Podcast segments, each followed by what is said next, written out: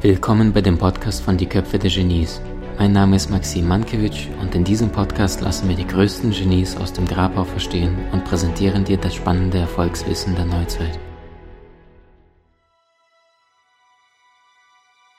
Bei mir ist heute Martin Werle und wir sprechen, warum es nicht immer hilfreich ist, gerade im Karriere- und Privaten, wenn du einer der nettesten Menschen bist, allerdings das Gefühl hast, am Ende irgendwie mit einer unglücklichen, unzufriedenen Miene dazustehen. Oder anders ausgedrückt, du hast dieses wundervolle Buch geschrieben, Der Netten beißen die Hunde, warum es so vielen Menschen nicht gelingt, ihr Leben zu leben. Martin, wie kam es überhaupt zu der Idee und wie hast du es beobachtet, dass das eine riesen Notwendigkeit ist für viele Menschen, die ihr Leben lang nicht ankommen?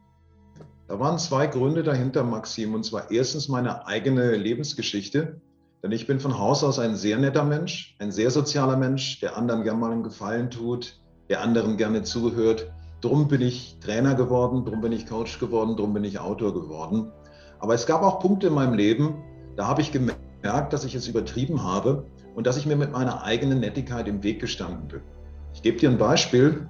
Eines Tages, ich war Redakteur bei einem Special Interest Magazin, eines Tages wurde die Position des stellvertretenden Chefredakteurs frei.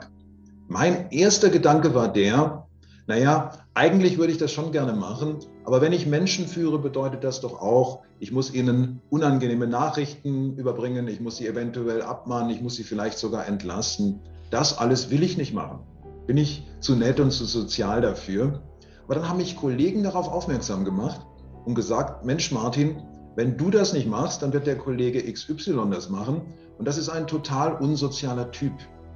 Und dann wurde mir erstmal bewusst, dass man als netter Mensch auch eine Verantwortung hat, sich in gewissen Situationen durchzusetzen, weil wenn man das nicht tut, dann setzen sich die weniger netten durch. Und genau das habe ich dann auch beobachtet in meinen Beratungen. Es gibt so viele Menschen, wir kennen sie alle und wir gehören vielleicht sogar in manchen Situationen dazu. Es gibt so viele Menschen, die sind immer für andere da, die helfen bei Umzügen aus, die hören nachts stundenlang zu, wenn sie jemand anruft mit einem Problem. Aber wenn Sie selber umziehen, niemand da. Wenn Sie selber irgendwo anrufen, geht keiner ran. Das heißt, wenn wir inflationär unsere Gutmütigkeit an andere strömen lassen, dann wird sie nicht mehr geschätzt. Und man muss sich natürlich auch, jetzt komme ich wieder zurück auf die Selbstkritik, man muss sich auch die Frage stellen, warum brauche ich denn so sehr die Anerkennung der anderen?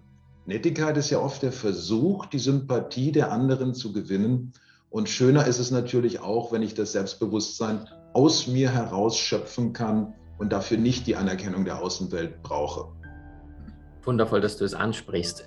Wenn du jetzt die Menschen anschaust, die, also du sagst, am Ende geht es ja immer um das Gefühl. Ne? Wir sehnen mhm. uns nach einem Gefühl A und ja. dann musst du entweder den Preis zahlen, um dieses Gefühl A zu bekommen, oder aber du bezahlst den Preis nicht und bekommst das Gefühl A nicht.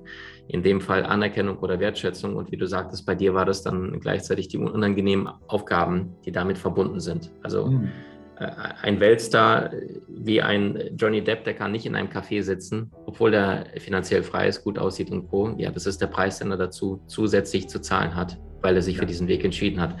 Was sind denn die typischen Stolperfallen, und was ist das, was jeder Einzelne in diesem Buch für sich mitnehmen kann, wenn ihr merkt, an der Situation stehe ich mir selbst im Weg? Also etwas Praktisches aus dem Alltag und wie könnte derjenige in diese Situation vielleicht reagieren? Da gehen wir mal ganz in die Praxis rein. Also stell dir vor, du bist Mitarbeiter in einer Firma und dein Chef, der schätzt dich sehr. Und jetzt kommt er immer kurz vor Feierabend, oft kurz vor Feierabend rein und sagt, hier, ich habe noch eine Aufgabe für Sie, Sie sind mein zuverlässigster Mann, auf Sie kann ich mich verlassen, machen Sie das bitte schnell noch fertig. Dann hast du wahrscheinlich erst den Impuls zu sagen, naja, der hat jetzt eine hohe Meinung von mir und wenn ich das nicht mache, dann bin ich bei ihm unten durch, also mache ich das halt noch. Das heißt, du stellst deine eigenen Bedürfnisse zurück und du stellst die Bedürfnisse des anderen über deine eigenen. Und das ist nun ein gefährlicher Vorgang. Denn wenn ich meine eigenen Bedürfnisse nicht ernst nehme, was passiert in der Außenwirkung? Die anderen spüren es, dass ich sie nicht ernst nehme. Und wenn ich kein guter Anwalt meiner eigenen Bedürfnisse bin, was tun die anderen? Die probieren natürlich über meine Grenzen zu schreiben. Du beobachtest es immer, wenn du in Firmen reinschaust, Chefs haben so bestimmte Leute, bei denen sie besonders viel Arbeit abladen und bei anderen merkwürdigerweise gar nicht. Was kann man jetzt tun? Erstens natürlich, sich diesen Vorgang bewusst zu machen. Meine eigenen Bedürfnisse sind auch wichtig. Ich habe das Bedürfnis, dass ich Feierabend machen will, dass ich Freunde treffen will, dass ich mich erholen will, um morgen wieder fit zu sein. Und zweitens, in der Situation, und das ist jetzt mein Praxistipp, in der Situation muss ich Zeit gewinnen. Das Ja, das kommt so reflexartig über unsere Lippen. Das haben wir schon als Kinder gelernt. Und darum ist es ganz wichtig, dass ich in dieser Situation, wenn der Chef kommt, zum Beispiel sage, einen Moment, ich arbeite gerade an was anderem, ich komme gleich auf Sie zu. Dann kann ich mich sammeln und dann kann ich mich fragen, will ich das wirklich tun? Und wenn ich dann zu der Überzeugung komme, dass ich es nicht will, dann sollte ich es dem Chef auch sagen. Wie sage ich am besten Nein? Es gibt da Studien drüber, die haben das untersucht. Das Wort Nein sollte ziemlich am Anfang stehen und man sollte nicht lange um die Sache herumeiern.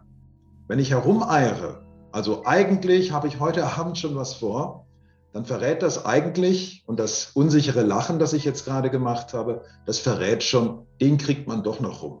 Wenn ich aber sage, auf den Chef zugehend, nein, heute Abend passt das nicht, dann versteht er sofort, das ist ein klares Stoppschild, das ich da hochhalte und dieses Stoppschild, das wird er auch akzeptieren. Aber er akzeptiert es nur dann, wenn ich mir selbst das Recht einräume, ein solches Bedürfnis zu äußern. Und da zeige ich in dem Buch diverse Wege auf, wie man eben im wahrsten Sinne selbstbewusster, also sich selbst bewusster wird, wer bin ich eigentlich, was sind meine Bedürfnisse und wie viel Respekt habe ich vor mir selber. Es ist ein Test drin, da kann man herausfinden, erstens, wie nett bin ich und bin ich vielleicht zu nett und es gibt einen zweiten Test über Selbstrespekt. Da kann ich herausfinden, wie sehr respektiere ich mich eigentlich selber. Denn wenn ich das nicht tue, wenn ich vor meinen Bedürfnissen keinen Respekt habe, dann ist es so, dass ich auch niemals von außen Respekt bekommen werde. Super schön, dass du es ansprichst. Jetzt schreibst du in deinem Buch, ich habe einiges mir angeschaut, von Grenzen setzen, von Respekt sichern und Co. Und gleichzeitig sprichst du immer wieder davon, dass es Mut bedarf, ja, dich wirklich frei mhm. zu äußern, äh, wirklich dir dessen bewusst zu werden, wer bin ich eigentlich und was sind meine Bedürfnisse. Ähm, jetzt sind sehr, sehr viele Menschen, die von diesem Wörtchen mit drei Buchstaben schon mal gehört haben, aber in dem Moment, wenn sie dem Chef gegenüberstehen oder wenn sie mhm. eine kritische Situation haben, die Knie wackeln. Wie kann jeder vielleicht privat oder ähnliches Selbstbewusstsein, Selbstvertrauen trainieren? Da gibt es einen ganz einfachen Trick. Ich muss mir bewusst machen, dass ich mich selbst so verteidigen darf, wie ich es bei einem guten Freund täte. Das ist eine sogenannte Dissoziierung. Also ich stelle mir vor, an meiner Stelle würde mein allerbester, liebster Mensch, ein Freund oder eine Freundin sitzen. Nehmen wir ein anderes Beispiel in der Kantine.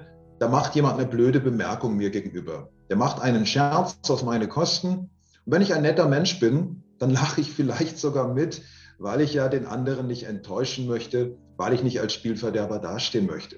So, wenn ich mir aber vorstelle, das wäre mein bester Freund, den ich sehr schätze, oder mein Kind, das ich verteidigen würde, dann kann ich eine ganz andere innere Haltung einnehmen. Dann kann ich zum Beispiel sagen, Moment mal, das fand ich jetzt gerade nicht lustig, was du da gesagt hast, aus dem und dem Grunde.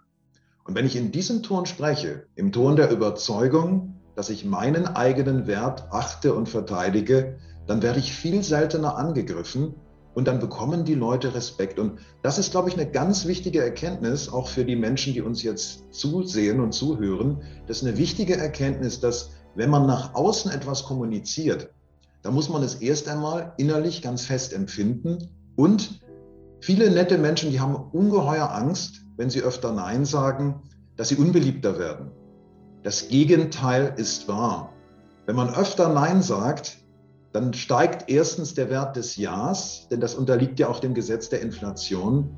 Und zweitens ziehen die anderen heimlich natürlich den Hut vor einem, weil sie sehen, dass man in der Lage ist, die eigenen Interessen zu verteidigen. Und je wichtiger ich mich nehme, und zwar im positiven Sinne, nicht im Sinne von wichtig tun, sondern ich nehme mich ernst und wichtig, desto ernster und wichtiger werde ich auch genommen. Das hat wunderbare Effekte. Ich empfehle allen, die zuschauen, das mal auszuprobieren, sich vorzustellen, es wäre ein Freund an ihrer Stelle und wie sie für den eintreten würden. Wundervoller Ratschlag, lieber Martin. Danke dafür. Jetzt hast du so viele Bücher geschrieben. Äh, man könnte dich zu wahnsinnig vielen Themen befragen. Das werde ich auch gleich noch tun. Ähm, was mir allerdings aufgefallen ist, so einige Bücher, ja, also nicht äh, eins, sondern schon eher drei, vier, fünf, ging ums mhm. Thema, dass der Nette oder der Mensch, der tendenziell eher vielleicht introvertierter ist, so oft übergangen wird. Und ich habe dich im Vorgespräch äh, nach deinem Geburtsdatum gefragt, dann hast du es mir verraten. Äh, was ich für mich behalte. Und das hat sich quasi so ein bisschen in meinem Kopf so ein bisschen zusammengepuzzelt, dass es vielleicht auch bei dir ein, ein Urthema war, was du bei dir selbst heilen durftest und dann irgendwann mit der Zeit gemerkt hast, das sind Menschen, die da draußen ähnliches Thema haben, einfach nur vielleicht, weil sie kompetent sind, aber nicht den lauten, ja, ich sage immer, Präsenz hat nichts mit Lautstärke zu tun. Der andere, der vielleicht da lauter ins Büro kommt oder agiert, deutlich mehr Wertschätzung, Anerkennung, Respekt bekommt, obwohl er vielleicht komplett daneben liegt. Ähm, A, gab es so ein Thema in deinem Leben, dass du für dich festgestellt hast, hey, das gibt es ja gar nicht. Äh, ich habe mich angestreckt, ich habe Gas gegeben und ähnliches und trotzdem wurde ein lauter Mensch besser wahrgenommen. Und B, wie hast du es für dich geschafft äh, zu transformieren? B bedingt das A. Ja, ganz, ganz spannende Frage. Ich glaube ohnehin, dass man über nichts glaubwürdig reden und über nichts glaubwürdig schreiben kann, ohne beteiligt zu sein. Also wenn ein Experte auf der Wolke oben sitzt und sagt, ich schreibe jetzt über euch kleinen Ameisen und sage euch, wie es geht, das ist immer unglaubwürdig. Also das ist selbstverständlich ein Thema in meinem Leben gewesen und das ist immer noch ein Thema, das ich zu Teilen gelöst habe und zu Teilen auch noch dabei bin. Und darum bin ich in der Lage, glaubwürdig darüber zu sprechen und glaubwürdig darüber zu schreiben. Und es gibt von Konstantin Wecker so dieses wunderschöne Zitat aus einem Lied, es sind nicht immer die Lauten stark, nur weil sie lautstark sind. Das ist das, was du auch gerade angedeutet hast. Wir erleben natürlich in einer Lärmgesellschaft und es setzen sich oft die lautesten Bewerber durch. Und ich hatte oft in meinem Leben die Situation, als jüngerer Mensch, zum Beispiel im Schulunterricht. Vor mir, da saß einer, der hieß Michael, das weiß ich noch. Der hat immer bei in jeder Schulstunde richtig tolle Anmerkungen gemacht. Der kam bei den Lehrern toll an. Der wirkte, als wäre er sehr, sehr gebildet. Das war also, als ich auf dem zweiten Bildungsweg war zum Abitur, da war ich also auch schon fast 20 Jahre alt. Und ich habe einen Heidenrespekt vor diesem Menschen gehabt und dachte, wow, der hat richtig was auf dem Kasten. Aber wenn dann Arbeiten geschrieben wurden, da wurde er von seiner Wolke runtergeholt, weil da war er immer ziemlich, ziemlich schlecht. Der hat also eine Kunst beherrscht, der hat sich richtig gut nach außen verkauft.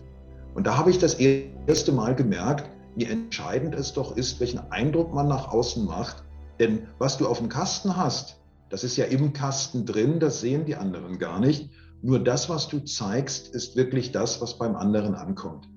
Und dann habe ich mich natürlich gefragt, warum zeigst du weniger als die anderen? Und da bin ich dann natürlich auf Bremssätze gestoßen, wie wir sie alle, glaube ich, in der Kindheit gehört haben. Sätze wie, nimm dich nicht so wichtig, der Esel nennt sich zuerst und so weiter und so fort. Lass anderen den Vortritt, sei ein braves Kind. Und die Angst natürlich etwas falsch zu machen, die kann dazu führen, dass man gar nichts macht. Und das ist eine tödliche Falle, in die man geht. Und da habe ich zu mir gesagt, Mensch Martin, riskiere mehr. Riskiere mehr bei dem, was du tust, bei dem, was du sagst. Und das habe ich dann fortan häufiger getan und gemerkt, dass ich dann auch beim Tun gewachsen bin.